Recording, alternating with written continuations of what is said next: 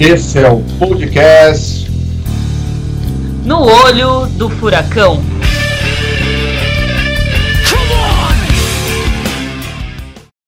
Saudações, pessoal. Esse é o No Olho do Furacão, o seu semanário sobre o caos, as crises, a situação brasileira. E eu estou aqui novamente com o Rodrigo Santaella.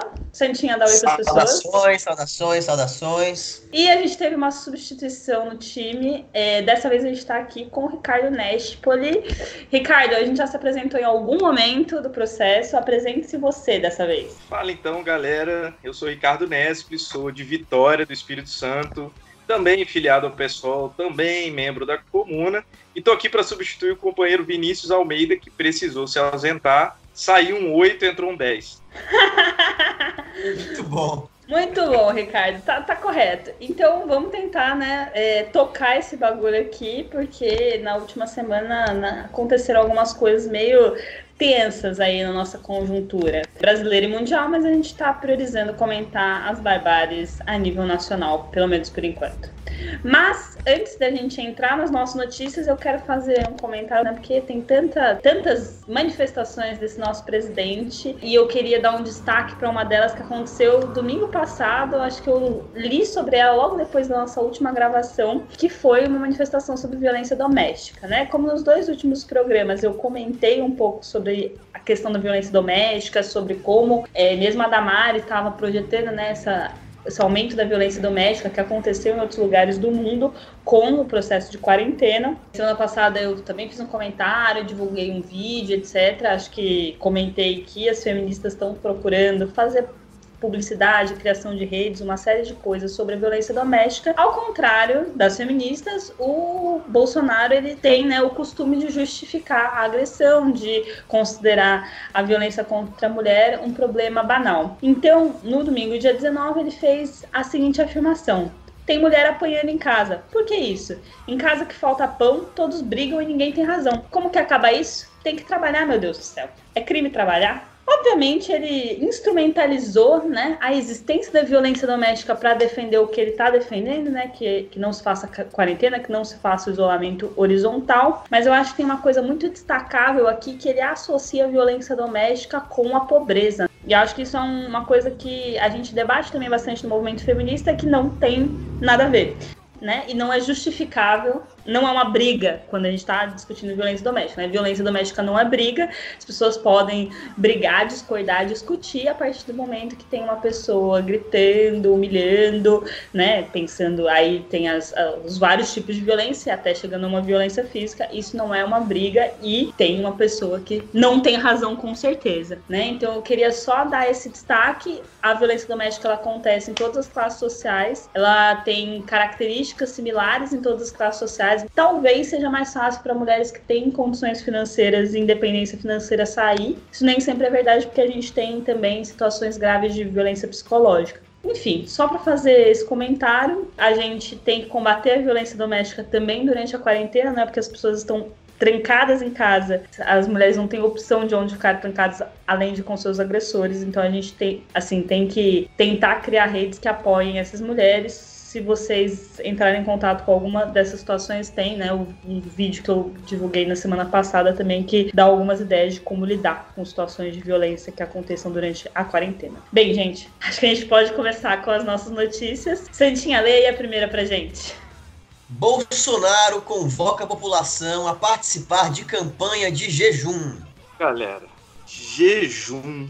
É, me parece que não é uma, o mais aconselhável na perspectiva médica, você jejuar em meio a uma pandemia que precisa que você esteja forte. Né? Mas, enfim, fora as questões médicas, é, politicamente o Bolsonaro está se mostrando completamente perdido. Né? Isso aí todo mundo já viu, não preciso falar, todo mundo sabe. E as panelas nas varandas já mostram que isso aí está cada vez mais nítido para todo mundo.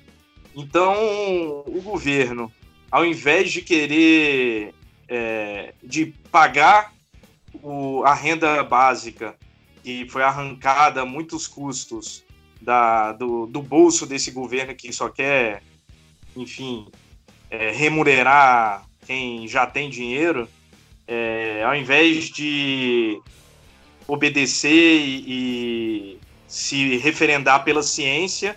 O governo chama, volta ao obscurantismo e resolve chamar um jejum e orações. Inclusive, nenhuma, nenhum problema com a religião das pessoas, que, que realmente, enfim, eu acho que né, nenhum problema com oração e etc., e suas práticas religiosas, mas, inclusive, por conta disso, eu resolvi procurar pessoas religiosas para falar um pouco sobre essa notícia e sobre essa prática né, do governo Bolsonaro. E aí eu conversei com um grande amigo meu, o pastor Henrique Vieira, que é teólogo, ator, enfim, do Rio de Janeiro. E aí ele tem um recadinho para dar para a gente sobre o ponto de vista religioso, o porquê que esse jejum é um absurdo.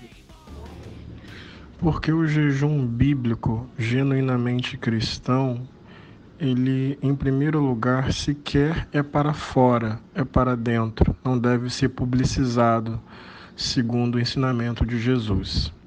Também porque o que mais Deus espera de nós, isso aparece em Isaías capítulo 58, livro do Antigo Testamento, é que a gente seja capaz de quebrar as correntes da injustiça, desatar as ataduras da servidão, deixar livre os oprimidos e acabar com toda forma de servidão. Repartir o pão com os famintos, vestir aqueles que estão nus, abrigar em casa os pobres e não voltar as costas contra o semelhante. Segundo o profeta Isaías, este é o verdadeiro jejum que Deus espera de nós, mais do que um rito uma ética, mais do que uma forma, um conteúdo. O jejum desprovido dessa ética é pura desmoralização do sentido do próprio jejum. Então, gente, é, é mais ou menos por aí. É isso. Eu sugiro ouvir o Henrique até para religiosos e não religiosos.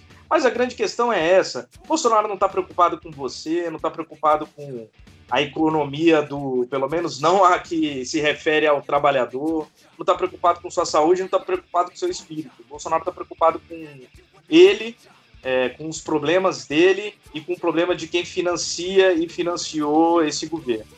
É, eu acho que a convocação do jejum, né, nos termos em que foi convocada, demonstra muito o que o Ricardo falou no início, né? O governo está completamente perdido. Né?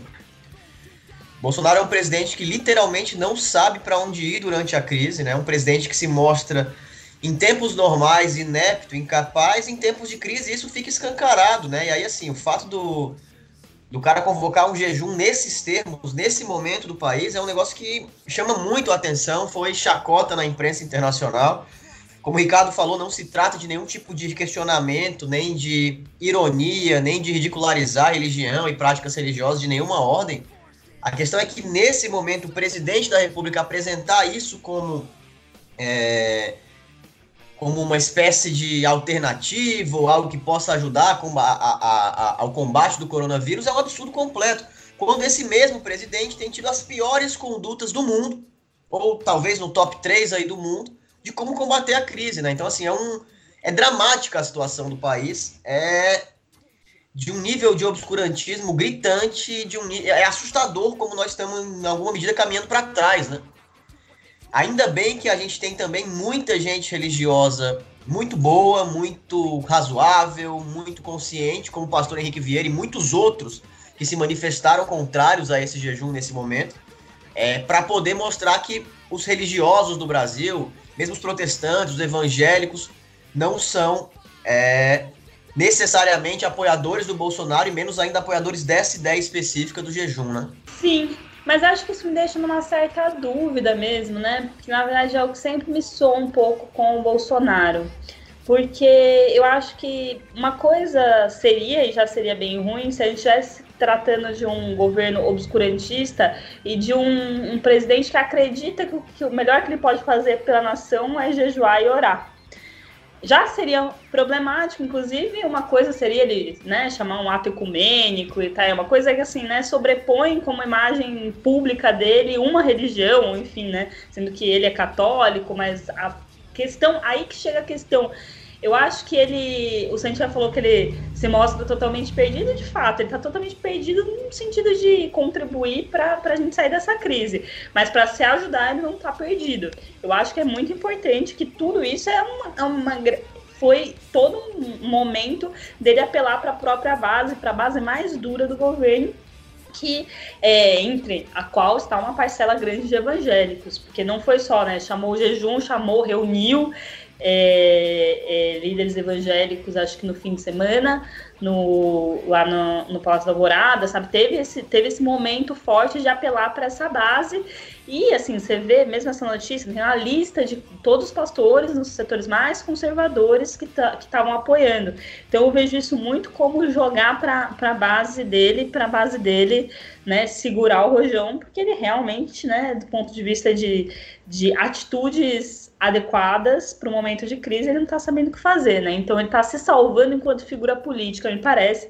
Acho que isso tem a ver até com a discussão que a gente fez semana passada, que parece que os militares estão meio insatisfeitos com ele, então ele está tentando, né, se manter ali com alguma base que ainda não não mostrou, né, é, insatisfação com, com essa política dele ou que ainda vai ter acordo com é, as medidas que ele está propondo. É... Galera, vocês acham vocês acham que ele superestima essa base deles, dele? Porque parece que, enfim, a base vem se deteriorando, vem diminuindo cada vez mais. E ele sempre aposta na radicalização, né, no apoio dessa base mais raivosa, mais radical, enfim. Eu acho que ele superestima, eu não sei se, sei lá, ficam os, os zeros, os zeros falando com ele sobre ah, olha aqui, ó, o Twitter aqui, ó, hashtag, pessoal te ama e tal eu não sei. É, é, é, aquele negócio, quando o, o falou, ah, deve ser um dos piores do mundo. Eu acho que ele é o pior, disparado. Assim. É claro que tem gente fazendo coisas piores, como o presidente da Hungria, que está aumentando o seu poder na perspectiva autoritária. Mas, assim, o que não está entendendo completamente, absolutamente nada, é ele. Tanto que alguns tiveram, o Trump começou a morrer gente a dar no pau, né, nos Estados Unidos, e, enfim, a realidade chegou. O Boris Johnson está no UTI, que eram os piores até então, junto com o Bolsonaro, ele, ele não tem onde se segurar, né? Eu acho que ele é, é, é incompetência pura e uma aposta numa base que eu acho que cada vez mais está se deteriorando. Em defesa do Bolsonaro, o presidente da Bielorrússia mandou a, a galera ir pra sala e tomar vodka, mas eu entendi como um gesto para as pessoas morrerem felizes. Então tá melhor do que a gente, talvez, entendeu? Eu acho que não é assim. Eu acho que é uma aposta, é uma aposta que tem a ver com uma espécie de realidade paralela mesmo, em que essa extrema direita vive, né? Mas a questão toda, e acho que é essa a reflexão que nós que estamos preocupados com os rumos do país temos que fazer, é que é uma aposta que em alguma medida tem dado certo até agora. Porque até agora não bateu no. no, no assim, não, aquele piso que parece ser aquela base mais sólida de defesa do bolsonarismo, ela não está tão afetada, mesmo diante da tragédia iminente. O que eu acho, eu acho que a gente vai discutir bastante isso na nossa próxima notícia, é que daqui a mais ou menos três, quatro semanas, a gente vai ter um cenário nacional que vai ser muito diferente do que é hoje. Aí acho que a gente vai estar tá empilhando mortos no Brasil, mesmo com as medidas de isolamento social que nós adotamos agora, pelas características do nosso país. Mas a gente pode comentar um pouco mais na próxima notícia. E eu acho que diante desse cenário, aí eu acho que ele vai começar a perder apoio, inclusive nesse núcleo mais duro. Vai ficar insustentável defender o Bolsonaro, embora, se nós nos dermos ao trabalho de olharmos as redes sociais do presidente e dos seus filhos, existe uma, um talento brutal para a construção de narrativas nas quais eles sempre são as vítimas e o mundo sempre conspira contra eles, independente do que aconteça. Então eles vão, sem dúvida, encontrar uma forma de colocar a conta dos milhares de mortos que nós teremos no Brasil na esquerda, no globalismo, no comunismo chinês, em quem quer que seja. Então, é, eles vão ter uma narrativa para isso, o que eu acho que vai ser muito difícil sustentar. Certo. Então vamos partir para a próxima notícia e continuar exatamente nesse mesmo sentido, eu acho. Leia a segunda, Santinha. 59% são contra a renúncia de Bolsonaro, aponta pesquisa nacional do Datafolha. A primeira coisa que me chamou a atenção nessa notícia foi que 37% são favoráveis, né? E é tipo favorável à renúncia, né? É, acho que as pessoas. Eu, eu, peguei algumas discussões de internet e tal, as pessoas, ah, nossa, né? Com muita gente que é contra. Mas realmente a gente está falando da renúncia de um presidente que foi eleito para ele renunciar, né? Não é nem um apoio à abertura de investigação, é, ou, ou né, o, o, uma avaliação dele, do, do governo dele, não. 37% das pessoas, e está bem polarizado, né? Porque tem acho que só 4% de pessoas que não, não sabem o que acham, 37% são favoráveis a que ele renuncie, tipo, agora.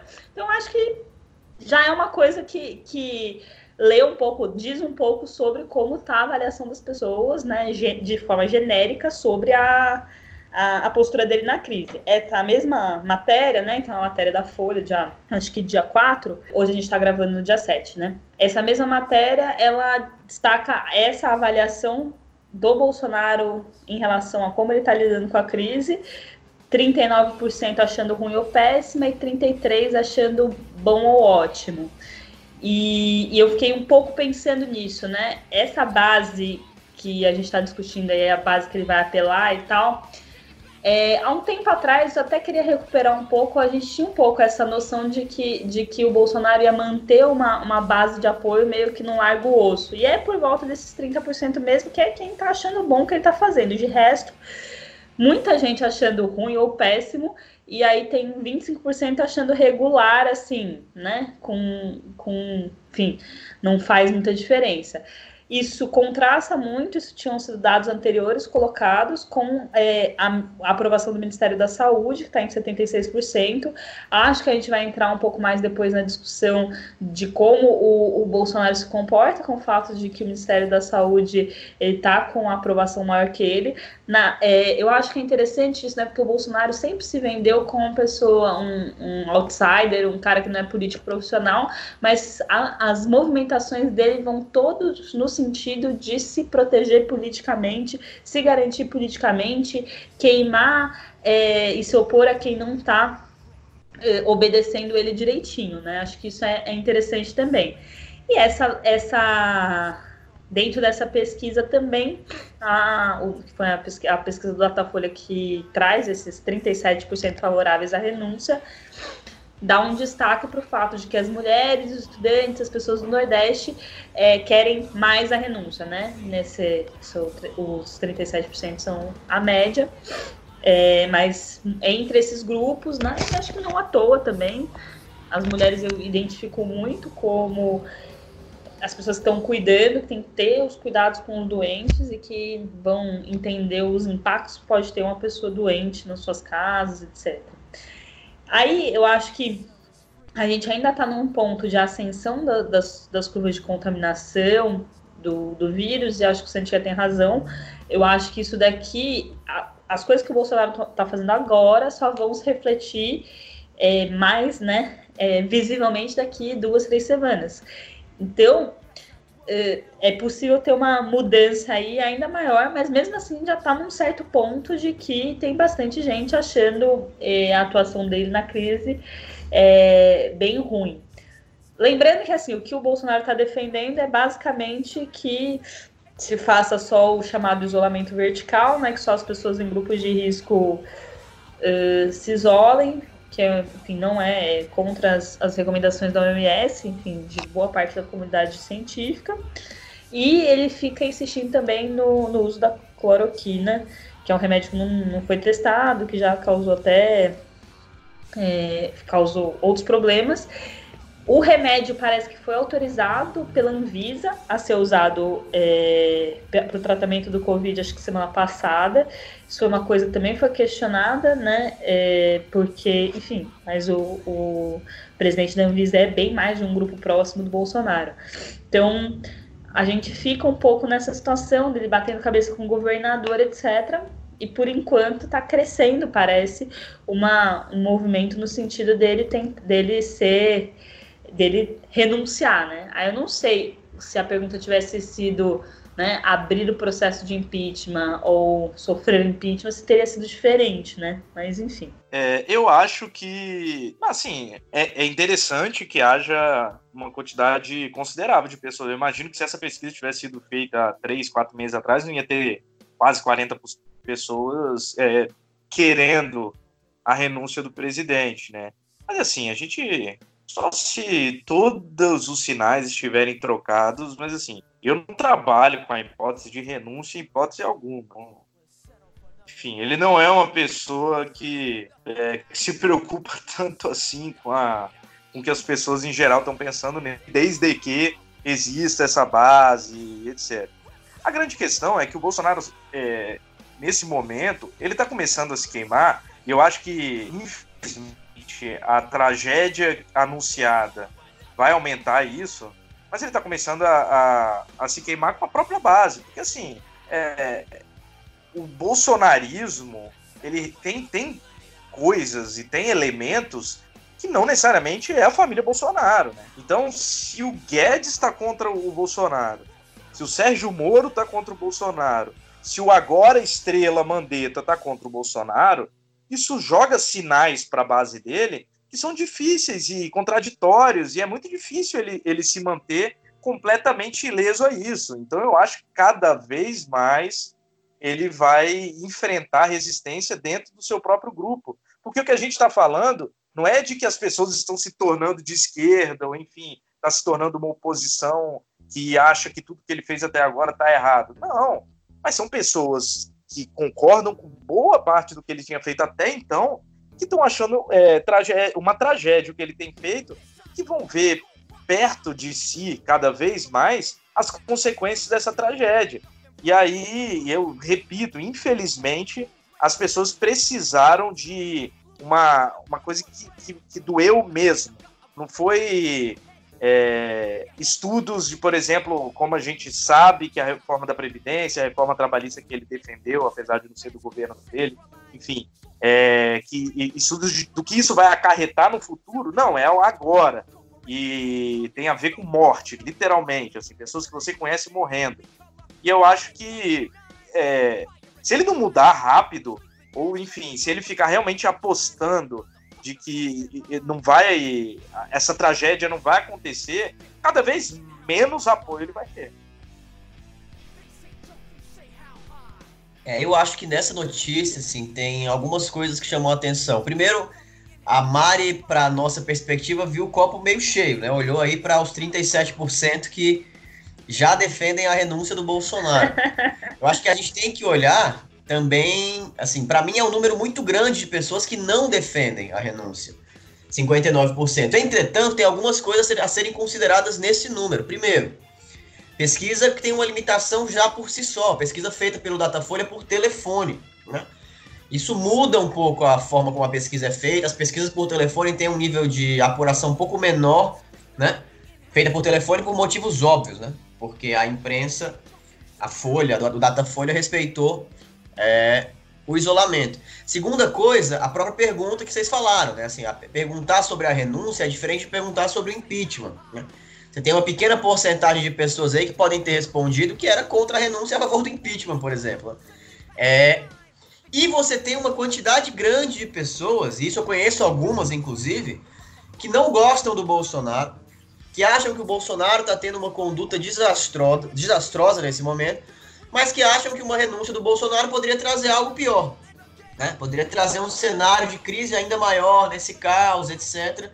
E poderia piorar a situação. Eu, Rodrigo Santinha, não acho. Eu acho que se o Bolsonaro saísse, sobretudo com o impeachment, muito melhor do que uma renúncia, também acho totalmente, totalmente fora de cogitação hoje que o Bolsonaro renuncie. Acho que se o Bolsonaro saísse do caminho, o Brasil melhorava no dia seguinte, automaticamente. Então acho que o Bolsonaro tem que sair da presidência. Nós temos que tirar o Bolsonaro da presidência. Não acho também que ele vá renunciar, não acho. Hoje acho que as condições não estão dadas para isso. Agora eu acho que num cenário de caos absoluto, né, em que a responsabilidade comece a ser jogada cada vez mais nas costas dele, né, e que ele consiga fazer algum tipo de acordo, porque isso foi ventilado também na semana passada, né, de acordos de anistia aí com relação às investigações dos filhos, etc, etc. Aí, num cenário extremo, eu acho que talvez não seja impossível que ele renuncie. Mas hoje isso não está no horizonte imediato, pelo menos. É, então, eu acho que, que não está colocada essa possibilidade. E mais uma coisa que eu acho importante, né, e que tem a ver também com a próxima notícia, é o fato de que na semana passada o Bolsonaro estava mais desestabilizado do que está hoje, na minha opinião. Eu acho que em alguma medida ele conseguiu, e eu queria discutir isso na, na notícia que vem, mas ele conseguiu encontrar uma forma de, de, alguma, de alguma maneira, imprimir um pouco da política que ele está defendendo via Ministério da Saúde. Eu acho que ele ganhou um pouco de fôlego com isso. O país perde fôlego e ele ganha fôlego. Vai ser, vai ser uma equação sempre nesses termos. Então eu acho que nessa semana o Bolsonaro está um pouco menos enfraquecido do que estava alguns dias atrás. É, acho que isso vai mudar rápido de novo, porque ele não. Enfim, é muito errático. Mas hoje por hoje, terça-feira, dia 7 de abril, às 19h35, eu acho que ele está mais forte do que estava é, há uns dois ou três dias, ou pelo menos menos fraco do que isso. Não porque tenha mais poder, não se trata disso, mas porque eu acho que a situação se estabilizou um pouco com essa tutela dos militares é, na forma de conduzir a crise. Eu acho que eles buscaram acordos entre Bolsonaro e Mandetta e acho que isso deixou a situação um pouco menos instável do que estava há alguns dias. Certo. A própria matéria da Folha, ela faz uma comparação. Eu acho que tem razão que eu tô vendo o copo meio cheio. Eu acho que tem um pouco mais a ver com uma imagem que eu tinha que seria menos gente até querendo propriamente a renúncia nesse momento, mesmo com uma avaliação negativa do governo, até por esse motivo que você falou, as pessoas não sabem o que vem depois, né? Mas eu também concordo que, enfim, pior que tá, no, no caso do Bolsonaro não fica, né? Tipo, o governo dele talvez fique pior do que tá hoje, né? Mas enfim. Mas a matéria da Folha, ela comenta que quando enfim, a Dilma, a Dilma tava, enfim, quando a Dilma tava há dias de começar os processos da abertura de impeachment, tinha 60% das pessoas que eram a favor da renúncia dela. Então, bem mais, assim, né? Então, não sei. Se, aí, para pensar esses dados, embora, óbvio, também seja uma pesquisa que não foi por telefone, todo um outro contexto, né? É, já Bem, numa situação limite ali da Dilma, né? Já depois de um processo de desgaste brutal, dias antes de abrir o processo, como você falou, né? Acho que é um cenário diferente. Eu acho que essa situação vai chegar para o Bolsonaro daqui a mais ou menos um mês. Certo. Vamos então acompanhando, é. né? Assim, é, eu acho que. Eu concordo, acho que não tá no mesmo momento, mas eu também tô vendo o copo meio. Não é? O copo meio cheio, que eu realmente não esperava. Uhum. Cara, eu acho que tem a ver com o desânimo um pouco das pessoas mesmo, né? Tipo assim, de, ah, acabou o panelaço no resto do Brasil, acho que só continua em São Paulo, por exemplo mas também as medidas de isolamento elas têm feito com que as é, com que as taxas de, de, de né, a, enfim, o gráfico não esteja disparando. Agora, pode até usar isso, gente. Mas agora, assim, a, a, avaliação. É, eu, eu vi um estudo, cara, que é, é, surreal. Um estudo de São Paulo, não sei quem fez, enfim, não me lembro. Eu estava ouvindo outro podcast, inclusive dizendo que há uma projeção de que sem isolamento, em 180 dias, seis meses, a taxa de morte em São Paulo seja de cerca de 200 mil pessoas. E que com isolamento, aí eu pensei, ah, tá, vai ter uns 50, não, 100 mil pessoas, 100 mil pessoas podem morrer. Então, assim. O Dória falou isso... que na semana que vem já tende a ter 1.200 mortos, se eu não me engano. Na semana que é, vem. É, eu lembro que o pico que foi previsto, né? Óbvio que era essa semana, né? Quando vai começar o pico, né? Então, assim, é, é, o, o, desgaste realmente, ele, ele pode estar tá respirando, mas é aquela a bonança antes da tempestade, né? Eu acho que a partir de agora a tendência é piorar e a tendência é as pessoas acordarem para a realidade, né? Assim, já começou a chegar naquele no conhecido do seu conhecido. Daqui a pouco vai chegar no seu conhecido daqui a pouco vai chegar no seu familiar, vai chegar em você. Então, assim, é, é, é insustentável, é insustentável. E eu acho, pode ser que isso seja meio viagem, mas essa base, essa coisa de que essa base né, vai começar a balançar, essa base é o setor que não está fazendo quarentena, ou está ainda, né, tipo, indo em culto, por exemplo, tem culto que está acontecendo, tem coisa que está acontecendo. Então, é, a chance de chegar nesses lugares, esses lugares serem também, né, é, setores serem bastante atingidos é grande. É, Acho aquele que... espírito pastor faleceu e a, a galera do, do, que ia nos cultos dele, 20 a 30 infectados. Caramba! É, tem a história de que na Coreia do Sul foi isso que aconteceu, que uma das. É, uma, uma das primeiras pessoas, assim, né? Sei lá, acho que as primeiras 100 pessoas, uma delas era uma missionária que foi em vários rolês depois que já estava doente, depois que sabia que já estava doente. E, tipo, isso deu um, um pulo na curva maluco, assim. Enfim. Vamos passar para a última notícia? Eu vou ler então. Bolsonaro diz que usará caneta contra integrantes do governo que viraram estrelas. É, essa é uma notícia que é de dois dias atrás, né, do dia 5. É, desse dia, de, do dia 5 para cá, muitas coisas aconteceram, mas basicamente o Bolsonaro está aí ameaçando é, de demissão alguns ministros, sobretudo o Mandetta, né? Depois disso, no dia 6, que foi ontem, é, Chegou-se a anunciar na imprensa que o Bolsonaro demitiria o Mandetta. Entretanto, eles passaram a tarde em reunião com os militares né, e o Bolsonaro voltou atrás na ideia de demiti-lo. O Mandetta depois deu uma coletiva em que deixava isso bem nítido, né, que ele, é, o Bolsonaro não pôde demiti-lo. É, o Mandetta deu algumas indiretas, inclusive para o Bolsonaro.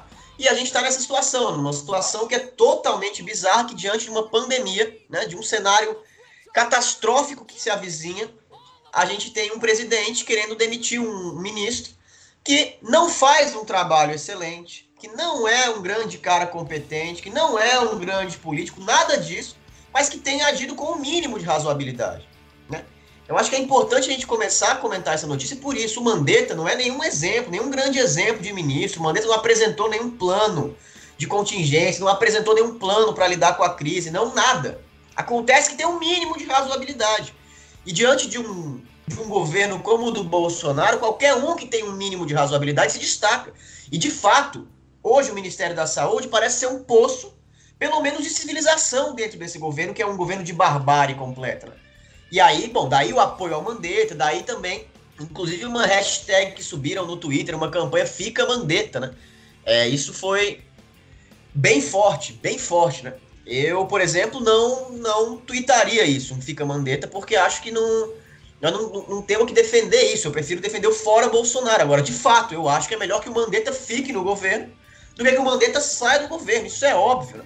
E aí a gente tem então uma situação em que o, o Bolsonaro ameaça demitir o seu principal ministro que está lidando com o momento, de porque o ministro segue preceitos da ciência, segue exemplos de outros países, etc, etc. Eu acho que aí está a questão fundamental. Por trás dessa disputa política, tem uma disputa de concepção de como lidar com a crise, que a gente já conhece bem. O Mandetta e o Ministério da Saúde defendendo é, um, distanciamento social e o isolamento horizontal, e o Bolsonaro e sua turma defendendo na prática o isolamento apenas das pessoas dos grupos de risco, né, porque querem fazer a roda da economia girar.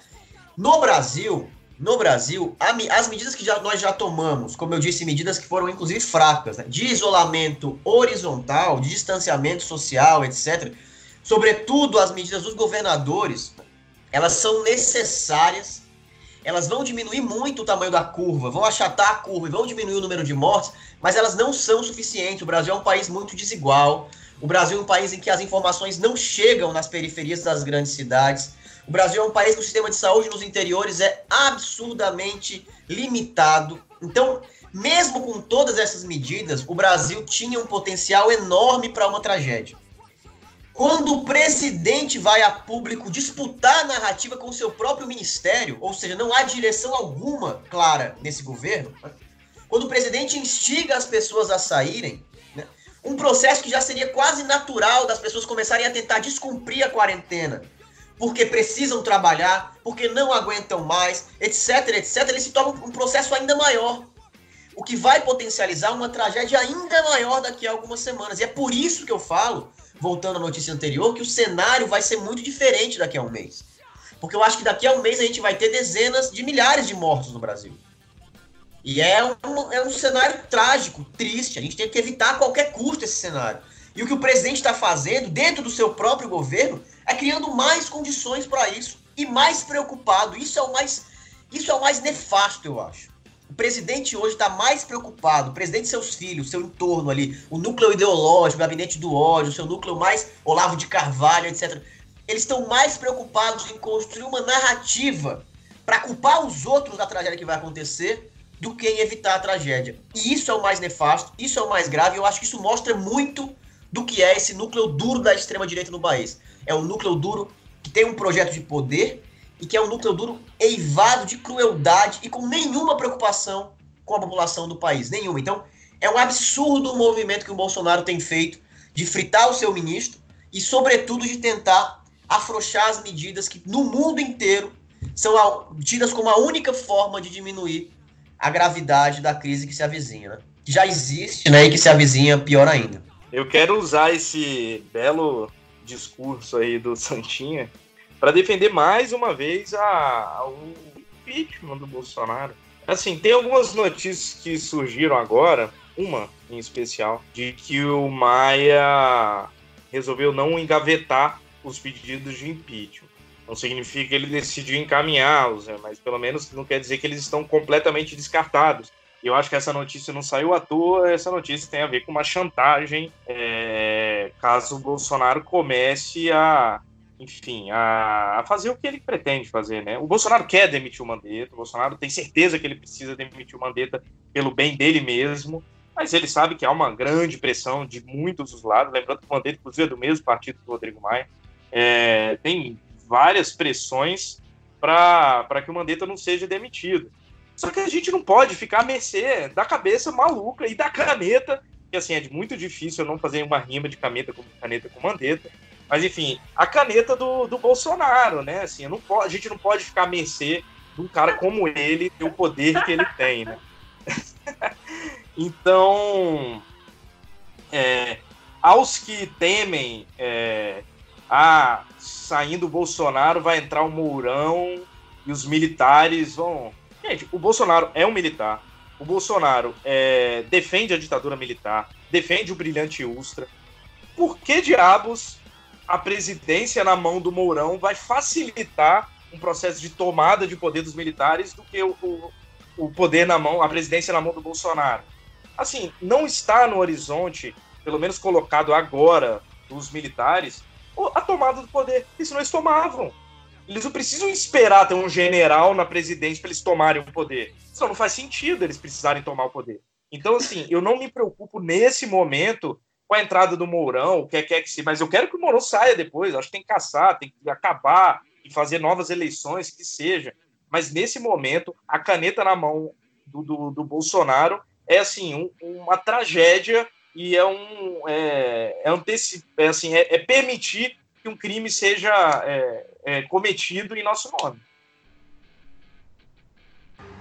É, gente, eu, eu acho que às vezes é, é um pouco difícil até, acho que o, o Sentinha tá certo quando ele fala que isso vai estar tá, né, muito pior daqui a duas semanas. Às vezes é um pouco difícil ter essa dimensão. A gente ficou, né, dando, a gente ficou lendo, ouvindo sobre como a situação aconteceu nos outros países, etc. Porque a, a ideia de que o, a crise, né, que, a, que, a, que o vírus se espalha é, exponencialmente é que agora, é isso que o Ricardo falou, tá no conhecido do conhecido. Isso vai é, escalar de uma forma muito rápida e a gente está um pouco aguardando isso acontecer desde começar as medidas né, é, de isolamento. Eu tô isolada já né, desde o dia 18, eu acho, então já faz algum tempo, só que precisa ser com essa antecedência, senão não tem efetividade, não adianta né? Que, enfim, que aconteceu na Itália, por exemplo, que as pessoas que decretou a quarentena depois que a crise já estava aguda, né? Então a gente parou, antes parou no momento certo, só que não parou com a amplitude que teria que ter parado. Eu moro em São Paulo, São Paulo ainda está é, apesar de também os governadores terem tido né, esse certo cuidado, São Paulo é uma cidade, por exemplo, é, em que as pessoas falam, ah, não, é só não ter aglomeração, não sei o que. São Paulo, todos os lugares são aglomeração. Você sai, tipo, no lugar onde eu moro, você sai no meio da rua, nove da manhã, e assim, tipo, você não consegue parar num semáforo sem ter aglomeração. Então é tipo, São Paulo é essa cidade. São Paulo ainda tem bastante circulação, apesar de ter reduzido bastante. É, enfim, de qualquer forma, acho que a gente tem que é, reivindicar algumas coisas com urgência. Então, acho que além dessa, dessas coisas, tipo, do fora Bolsonaro né, imediato, a, foi aprovada uma, uma renda básica nesse momento de crise e ela ainda não foi paga. Então, assim, né, subiu também as, as hashtags de paga logo Bolsonaro, essas coisas, acho que isso é bem importante nesse momento. É, e tem que né, pensar, tentar pensar um pouco à frente do Bolsonaro. Não dá. É, tem que pensar, tem que refletir um pouco sobre o que significaria sair, por exemplo, Mandetta agora. Porque não é assim, né? Sai, sai o Mandetta e vem entra uma pessoa melhor, né?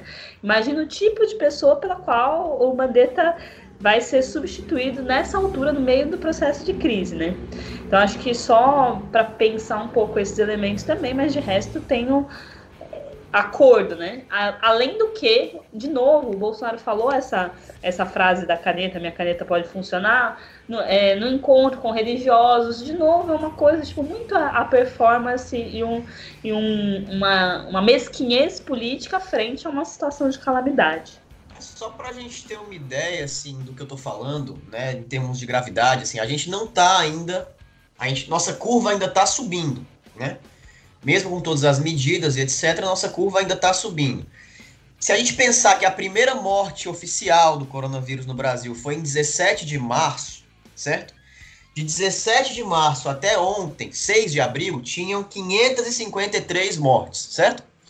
De ontem para hoje, ou seja, do dia 6 para o dia 7 de abril, foram 114 mortes registradas.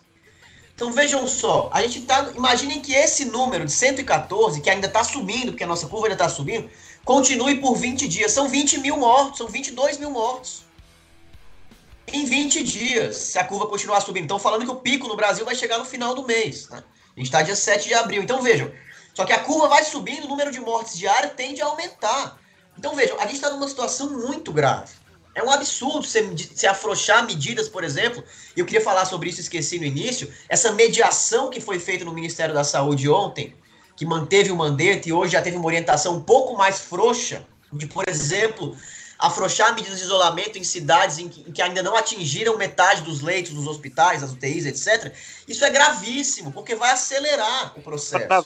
É gravíssimo. Então a gente está diante de um cenário muito, muito, muito difícil, né? É urgente que o Bolsonaro saia, é urgente. Parece que essas medidas é, intermediárias é para ver atinge, né? Ah, essa cidade aqui não atingiu metade dos leitos. Ah, então vamos ver se atinge logo. Né? Assim, dá para compreender a, a, a essas medidas, assim. Porque, tipo, cara, é, não, é, é, você aceitar fazer acordo quanto a isso, ele, ele não justifica em absolutamente nada. Né? Então, realmente, agora é o que a gente falou, né? Saiu Mandetta, entrar o Osmar Terra Plana, o negócio aí, aí acabou, né? Aí. É, eu, eu, gente, a gente tá no momento de torcer para os governadores dos nossos estados.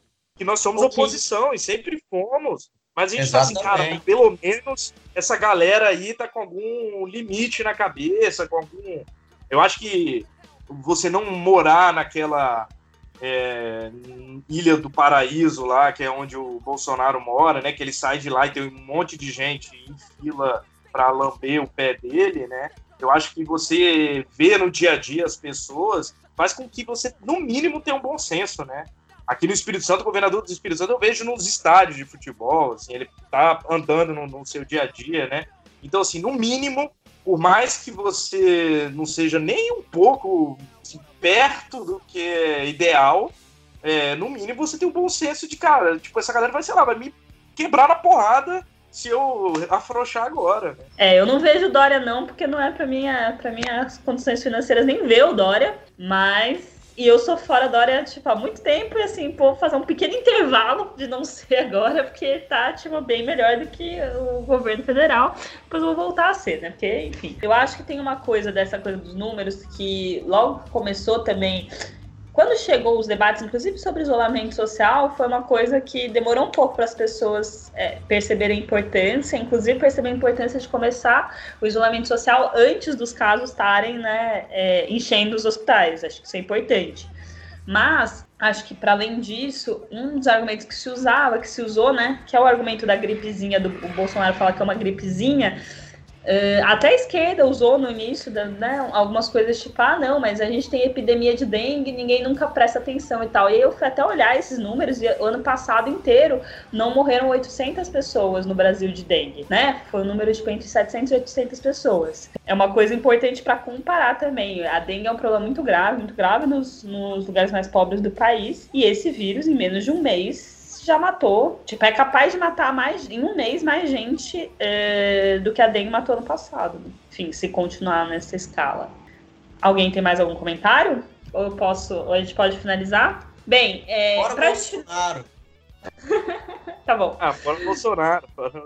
Então, fora Bolsonaro para vocês também. Vocês querem é, deixar suas redes, divulgar suas redes aí, galerinha? Eu continuo, sobrevivi mais uma semana da quarentena sem criar nem Twitter nem Instagram, então é Mariana Lupe com dois P's no Facebook. Meu é arroba Rodrigo Santaella com dois L's, CE no Instagram, Rodrigo Santaella no Facebook e arroba Rod Santaella no Twitter. Pô, galera, eu não sei de cabeça assim não.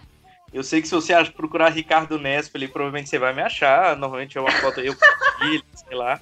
Mas no Twitter eu acho que é arroba Nespoli Ricardo. No resto, ah, ninguém mais usa Facebook e Instagram são só fotos. Então pode ser no Twitter. Não. A Mari Facebook ainda, hein? Porra, Mari, você é foda. É, tá bom, gente, ok. Bem, gente, me despeço de vocês. Até semana que vem. Acho que semana que vem a gente consegue lançar o programa um pouco antes. Tá bom? Valeu, gente. Abração. Valeu, Obrigado aí pela Beijo. Tchau, tchau todo mundo que ouviu. Muito obrigada. Até a próxima.